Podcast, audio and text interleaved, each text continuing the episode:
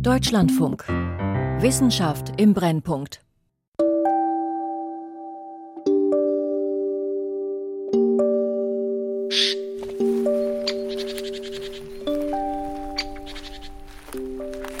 Vielleicht haben wir Glück und finden ein Indiz.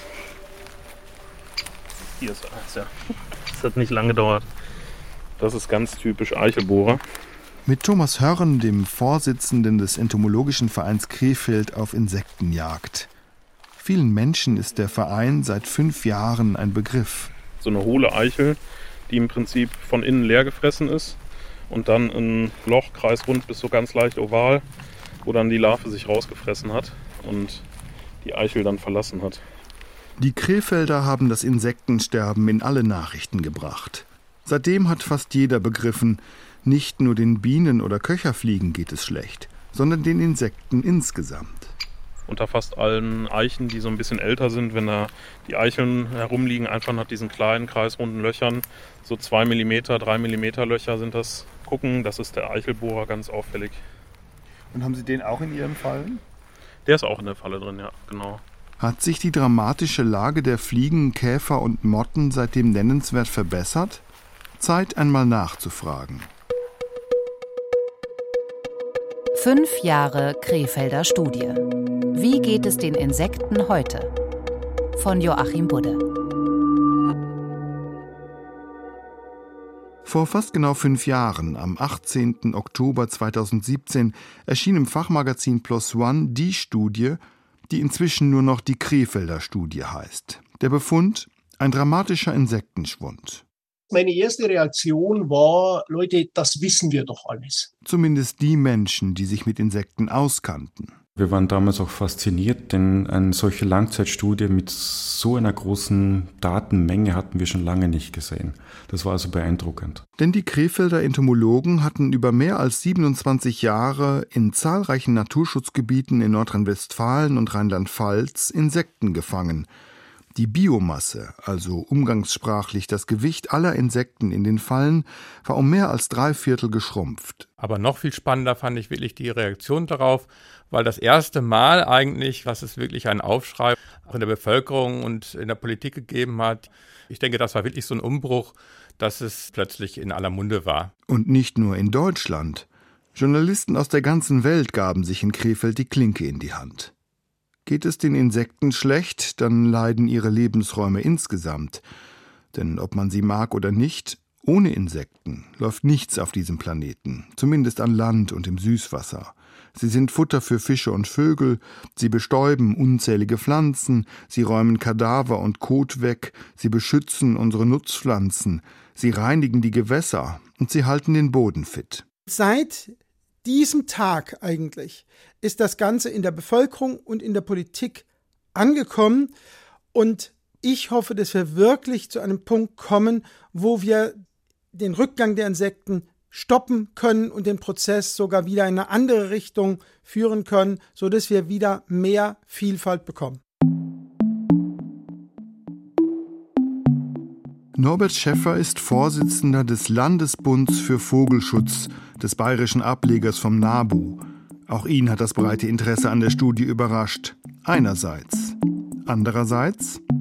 Ich glaube, die Zeit war reif, über Jahrzehnte Umweltbildung, Information der Bevölkerung, Sensibilisierung ist es dann gelungen, ein so sperriges Thema wie Insektensterben tatsächlich zu einem allgemeinen Thema in der Gesellschaft, in den Medien, in der Politik zu machen, mit viel, viel Aufmerksamkeit. Von dieser Aufmerksamkeit hat eine Initiative profitiert, die die ÖDP angeschoben hatte und zusammen mit dem LBV und den Grünen umsetzte. Im Februar 2018 stellten sich Hunderttausende in Bayern bei Wind und Wetter vor ihren Rathäusern in lange Schlangen, um ihre Unterschrift für das Volksbegehren Artenvielfalt und Naturschönheit in Bayern rettet die Bienen abzugeben. Am Ende hatten 18,3 Prozent der Wahlberechtigten, nicht derjenigen, die ihre Stimme abgegeben haben, sondern aller Menschen in Bayern, die hätten stimmen können, für ein neues Naturschutzgesetz votiert. Die Staatsregierung hatte ja die Möglichkeit, das Volksbegehren abzulehnen. Dann hätte es einen Volksentscheid gegeben, weil klar war, dass wir diesen Volksentscheid gewinnen würden. hat die Staatsregierung das Volksbegehren angenommen. Aber nicht nur das, sondern sie ist mit einem Begleitgesetz über die Ziele des Volksbegehrens hinausgegangen. Die konkreten Ziele des Gesetzes bis zum Jahr 2030 sollen 30 Prozent der Fläche in Biolandwirtschaft bewirtschaftet werden. Der sogenannte Streuobstpakt schützt die existierenden Streuobstwiesen und bezahlt eine Million neue Bäume. Ein großer Erfolg für den Schutz dieser artenreichen Lebensräume. Landwirte sollen 10 Prozent der Wiesen nur noch einmal im Jahr mähen, damit sich Insekten und ihre Futterpflanzen darauf entwickeln können und es soll ein Biotopverbund aus lauter kleinen Schutzgebieten entstehen, die zusammen 15 Prozent der Offenlandfläche ausmachen. Das ist für mich das wichtigste Ergebnis des Volksbegehrens. Wenn ein sauberer Biotopverbund umgesetzt wird, dann ist dieser Biotopverbund vielleicht wichtiger als alle anderen Ziele des Volksbegehrens zusammen. Ein erster, ein großer Erfolg, denn in vielen Bereichen hat der Naturschutz vor dem Volksbegehren in Bayern den Standards in anderen Bundesländern hinterhergehinkt.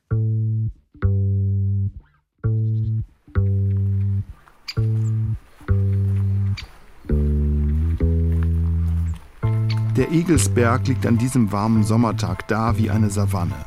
Sanft umwogt das verdorrte Gräsermeer einzelne Bäume und kleine Wäldchen.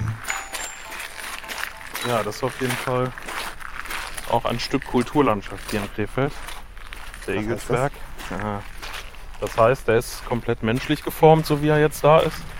Und in dieser Kulturlandschaft untersucht Thomas Hörren vom Entomologischen Verein Krefeld, wie hier die Insektenvielfalt ist. Mit sogenannten Malaisfallen, denselben Fallen also, die der Verein schon für seine Studie vor fünf Jahren verwendet hat. Da hinten sieht man jetzt sofort die Spitze der Malaisfalle, wo wir hinwollen. Ah. Bis zur Hüfthöhe ist das dunkle Gase, die so wie so ein Doppel-T in der Landschaft steht. Und darüber ist dann nochmal eine dreieckige Haube aus weißer Gase. Und die Insekten fliegen gegen die schwarze Gase und steigen dann nach oben zum Ausweichen Richtung Licht. Und dann genau. stürzen sie in den Alkoholtod. Thomas Hörren schraubt die Flasche vom Kopf der Falle ab. Wenn man jetzt hier einmal reinguckt, dann sieht man auch, was gerade an Insekten unterwegs ist. Wespe, diverse Falter, Fliege. Naja, haufenweise Fliegen natürlich in allen Farben und Größen. Genau. Und ganz, ja, da unten noch mehr Wespen. Mhm. Also, wahrscheinlich sind das schon wieder drei verschiedene Arten. Genau, und äh, ein Ohrwurm sehe ich da noch, also eine hochdiverse Probe dafür, dass wir jetzt gerade, wenn wir hier unterwegs sind, ja eigentlich auch sehen, so viele Insekten sehen wir jetzt gerade nicht fliegen. Alle 14 Tage tauscht jemand diese Flasche aus und wiegt die Insekten nach einem strengen Protokoll, das die Krefelder entwickelt haben, damit die Messungen tatsächlich vergleichbar sind. Die Ergebnisse von vor fünf Jahren waren nur Zwischenergebnisse und Teil des Forschungsprojekts Diversität von Insekten in Naturschutzgebieten aufgelegt vom Bundesamt für Naturschutz, dem BFN. Also wir haben jetzt hier so knapp dreieinhalb Gramm pro Tag. Viele große, aber noch sehr viel mehr winzige Insekten. Geschätzt gehört jedes zweite Tier und jede vierte Art in so einer Flasche zum Luftplankton. Noch hunderte dieser schwarzen Winzlinge warten darauf, als neue Arten entdeckt zu werden dieser Bodensatz von diesen sehr, sehr kleinen Arten, das ist jetzt eigentlich auch wieder dieses Spannende dabei, weil das natürlich die Arten sind, die eigentlich bei jeder Untersuchung untergehen würden. Das ist der Segen der Malaisfallen und der Fluch. Das hat noch nie jemand geschafft auf der Welt, einen so eine komplette Flasche mal komplett zu bestimmen. Weil einfach keine Menschen da waren, die zum Schluss diesen Bodensatz von diesen Insekten, die niemand betrachten konnte, sich anzusehen aber eine Insektenfamilie aus einem Naturschutzgebiet haben die Krefelder einmal aussortiert und bestimmt. Die Schwebfliegen von der Warnbachtalsperre östlich von Bonn. Und dabei haben sie festgestellt, dass die Biomasse dieser Insekten über mehrere Jahre nicht etwa gleichmäßig über alle Arten schrumpfte, sondern dass einige Arten komplett verschwanden, während andere blieben. Hörren und seine Kolleginnen interessieren sich auch für die Ursachen des Insektensterbens. Das war die große Frage, auf die ihre Studie von 2017 keine Antwort gefunden hat. Insektengifte und andere Pestizide stehen ganz oben auf der Liste der Verdächtigen. Und eigentlich wäre es gar nicht so schwierig herauszufinden, wo Landwirte welche der sogenannten Pflanzenschutzmittel ausbringen. In der Landwirtschaft herrscht eine sehr gute Dokumentation von dem, was eingesetzt wird. Das ist verpflichtend und muss auch drei Jahre aufgehoben werden. Aber das Ganze endet dort laut Pflanzenschutzmittelanwendungsverordnung. Das heißt, es gibt keine zentrale Stelle, wo diese Daten erfasst werden und dann mal anonym zum Beispiel zur Verfügung stünden für die Forschung. Darum haben die Krefelder Entomologen ein Labor für Umweltgifte damit beauftragt, ihre Probenflaschen aus 21 Schutzgebieten in ganz Deutschland auf Rückstände zu untersuchen. Es ist auch tatsächlich so, dass wir im Schnitt 16 verschiedene Stoffe pro Schutzgebiet gefunden haben. Das heißt, dass die Stoffe nicht nur von den benachbarten Flächen kommen, sondern die stammen auch von Flächen, die viel weiter weg sind. Und das hatte uns doch überrascht. Pestizide sind für viele Schutzgebiete ein Problem, weil sie mitten in landwirtschaftlich genutzten Flächen liegen, häufig Kante an Kante. Es stimmt, dass die miserable Lage der Insekten Expertinnen und Experten schon lange bekannt war. Bereits in den späten 1800er Jahren beklagten sich Regensburger Entomologen in einem Fachaufsatz darüber, dass Zahl und Artenvielfalt der Tagfalter in der Umgebung schrumpften, weil der Mensch die Lebensräume der Tiere zerstöre, schrieben sie. Echte Wildnis gibt es kaum noch in Europa. Über Jahrtausende hat der Mensch die Landschaft geprägt. Jedes noch so kleine Fleckchen Boden nutzte er, oft als Weide. Das Vieh ließ Bäumen auf diesen Flächen keine Chance und schaffte Platz für eine bunte Vielfalt an Blütenkräutern. Knapp 80 Prozent der Insektenarten in Deutschland sind auf solche offenen Flächen angewiesen. Thomas Schmidt, der Direktor des Senckenberg Deutschen Entomologischen Instituts in Müncheberg bei Berlin. Dieses strukturierte Offenland, das auch noch Waldbereiche hatte, wurde dann angereichert durch Einwanderung von vielen Arten aus vielen Himmelsrichtungen, von Südwesten, Süden bis hin nach Osten, so dass wir hier vermutlich den größten Artenreichtum Mitte des 19. Jahrhunderts erreicht hatten. Schmidts Arbeitsgruppe hat gerade den Schmetterlingsschwund in der Region Salzburg über die letzten 150 Jahre nachgezeichnet. Seine Studie sieht zwei deutliche Wendepunkte. Der erste, die Menschen legten im großen Stil die Moore trocken. Ende des 19. Jahrhunderts war das und hatte Folgen zum Beispiel für das Moorwiesenvögelchen. Das ist ein kleiner Augenfalter. Die Raupen fressen an Wollgras. Wollgras ist eine typische Moorpflanze. Sieht wunderschön aus, wenn das blüht, ist also ein weißer Teppich. Und wenn diese Moore verschwinden, verschwindet das Wollgras. Damit ist die Raupenfraßpflanze des Moorwiesenvögelchens verschwunden und das Moorwiesenvögelchen verschwindet auch. Der zweite große Schnitt erfolgte nach dem Zweiten Weltkrieg. Da ist nämlich in ganz großem Stil die Industrialisierung der Landwirtschaft passiert. Mit sehr großen Düngergaben, mit sehr großen Gaben an Pestiziden. Die Charakterarten von blütenreichen Wiesen, die wir heute fast nicht mehr haben. Seit 1960, also als die Intensivierung auf diese Wiesenflächen kam, geht der Anteil dieser Arten kontinuierlich zurück bis heute. Das Insektensterben ist nicht auf Deutschland beschränkt. Zwar gab es keine weitere vergleichbare Studie, aber zahlreiche Einzelarbeiten von verschiedenen Orten der Welt haben die Krefelder Alarmrufe untermauert, nicht zuletzt die roten Listen. Und letztlich ist auch der millionenfache Vogelschwund in Nordamerika und Europa Beleg dafür, dass es den Insekten schlecht geht. Denn zahlreiche Vogelarten sind wenigstens für ihre Brut auf Insekten als Nahrung angewiesen. Martin Wiemers leitet am Deutschen Entomologischen Institut die Sektion Ökologie. Es geht nicht darum, einzelne schöne, nette Arten zu erhalten, sondern es geht um das ganze Ökosystem. Und das ist, glaube ich, auch ein bisschen durch die Krefelder Studie ins Bewusstsein gerückt. Es gab dann auch von IPBES zum Beispiel auch eine Studie dazu, die das auch nochmal unterstrichen hat, dass es wirklich uns dann hinterher auch selber trifft, wenn die Insekten verschwinden. Ja, viele haben früher gedacht, naja, Insekten. Ja gut, gibt ein paar schöne Schmetterlinge, aber die ganzen Mücken und Fliegen, wenn die alle weg sind, ist doch eigentlich besser, ja. Ich fand es schön zu sehen, dass dann auch in der Öffentlichkeit das Klick gemacht hat, oh ja, wenn ich die Insekten verschwinden, dann haben wir ein Problem.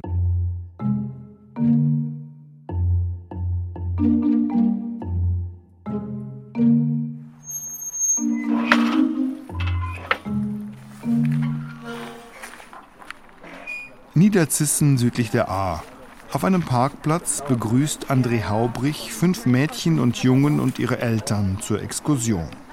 Der Bausenberg ist ein ehemaliger Vulkan und darunter ist Süden.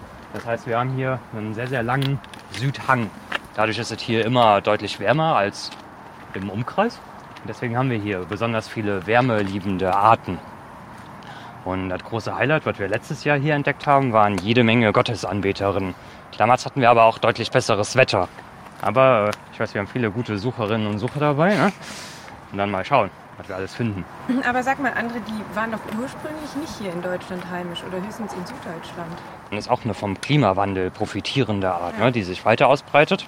Also bis zum Niederrhein rauf die sind die. Es geht den Berg hinauf. Die Kinder und Jugendlichen fangen Heuschrecken in ihren Becherlupen, beobachten Turmfalken und drehen große Steine um. Hier ist sogar ein Ameisennest. Hier. Hier war ein Springschwanz, ein großer. Mhm. Guck mal. Ah, das ist irgendeine Leptothorax-Art. Fünf Wissenschaftler begleiten die Exkursion. Der eine ist Experte für Vögel, der andere kennt sich gut mit Heuschrecken aus oder mit Spinnen. Die Gruppe gehört zum Projekt Förderung von taxonomischem Wissen als Grundlage für den Naturschutz, kurz Förtax, des Museums König in Bonn, sagt Carsten Steher, einer der Betreuer. Wir haben ja verschiedene Taxonomiegruppen. Einige sind sehr fit, was die Taxonomie angeht, kennen viele Tierarten, auch schon ja, sehr, sehr detailreich. Ja, und das sind die Artenkenner der Zukunft, die wir brauchen. Und wir versuchen halt mehr Jugendliche dafür zu begeistern. Sie kommen an einen felsigen Hang, gestoppelt mit trockenen Stängeln. Emil, Lucia, Vida, Lovro und Ansgar haben auch hier Pech.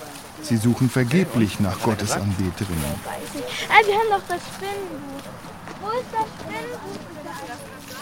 Es geht einen schmalen Weg unter Laubbäumen entlang.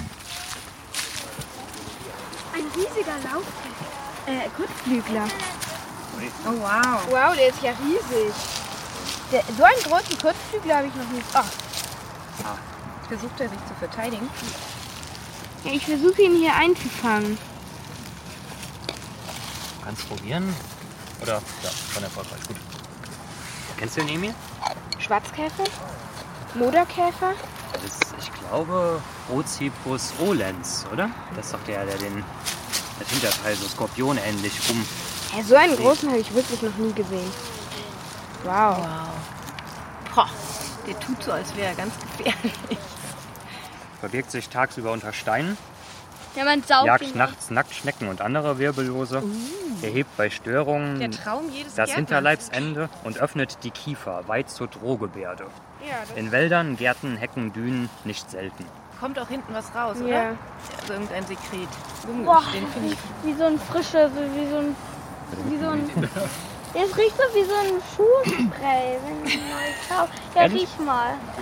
Frische Ja, Schuhe. aber du hast recht mit diesem so ein bisschen Lederspray, ne? Ja, genau. Hast du diesen Geruch? Was denkst du denn, wenn du jetzt über das Insektensterben hörst?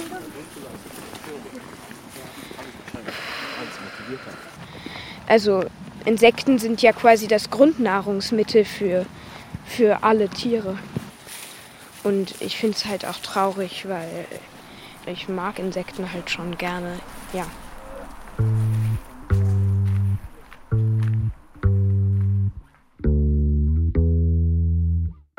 Ein Jahr nach der Krefelder Studie fanden die Erkenntnisse zum Insektensterben Eingang in den Koalitionsvertrag des Kabinetts Merkel IV.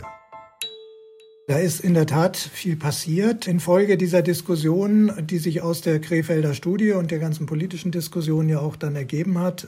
Drei Jahre später, im Januar 2021, nahm das Nationale Monitoringzentrum zur Biodiversität in Leipzig seine Arbeit auf.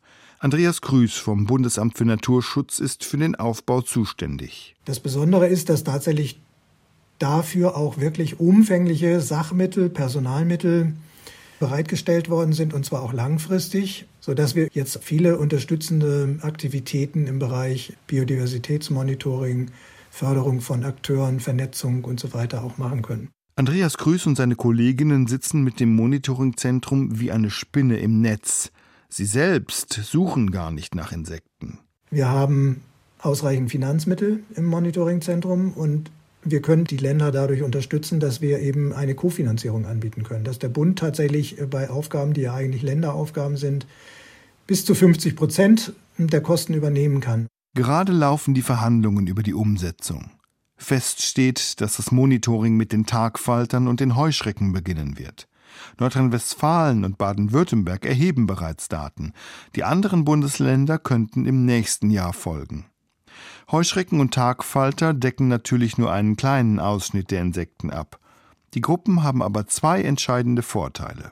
Heuschrecken lassen sich sehr gut klassisch im Feld und relativ einfach kartieren.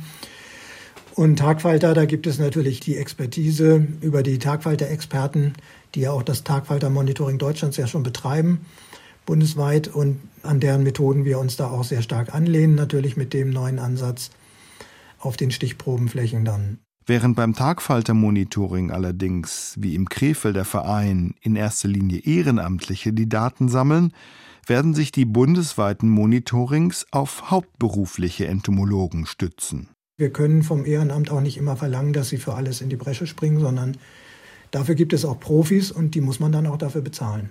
Gibt es denn überhaupt genügend Profis dafür? In den Bereichen, also Heuschrecken und Tagfalter, sehen wir da jetzt keine Probleme, aber bei anderen Gruppen wird es natürlich auch da schwierig, ganz klar. Die Experten brauchen wir.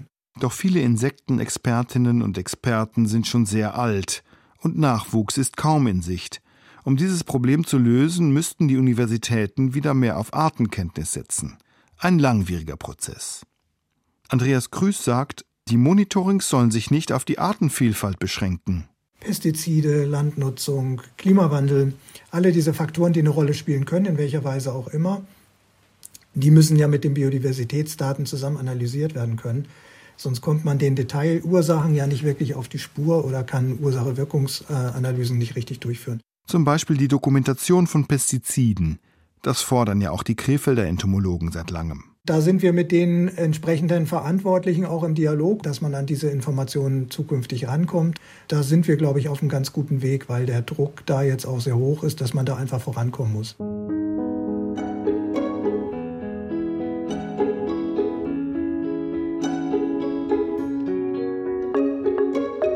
Ich denke auch, dass die Studie wirklich wie so ein Kondensationskern gewirkt hat für viele Förderprogramme, aus denen wir konkret auch profitieren.